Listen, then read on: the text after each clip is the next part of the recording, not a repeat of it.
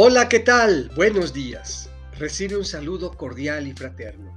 Nos encontramos en la tercera semana de Pascua e iniciando el mes de mayo.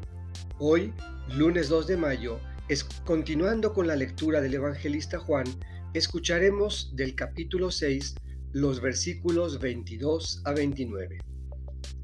Del Evangelio según San Juan.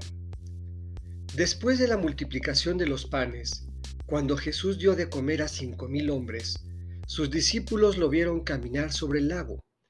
Al día siguiente, la multitud, que estaba en la otra orilla del lago, se dio cuenta de que allí no había más que una sola barca, y de que Jesús no se había embarcado con sus discípulos, sino que éstos habían partido solos.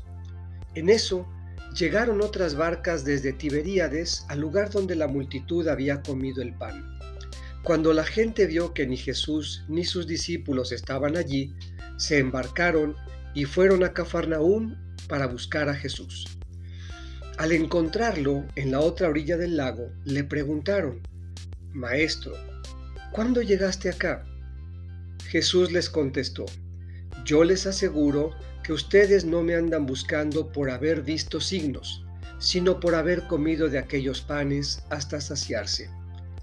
No trabajen por ese alimento que se acaba, sino por el alimento que dura para la vida eterna y que les dará el Hijo del Hombre, porque a éste el Padre Dios lo ha marcado con su sello. Ellos le dijeron, ¿qué necesitamos para llevar a cabo las obras de Dios? Respondió Jesús, la obra de Dios consiste en que crean en aquel a quien Él ha enviado. Esta es palabra del Señor.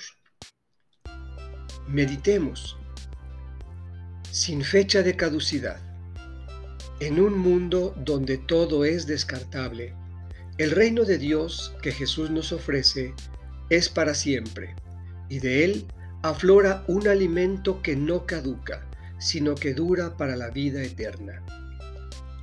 ¿Por cuál alimento trabajas tú?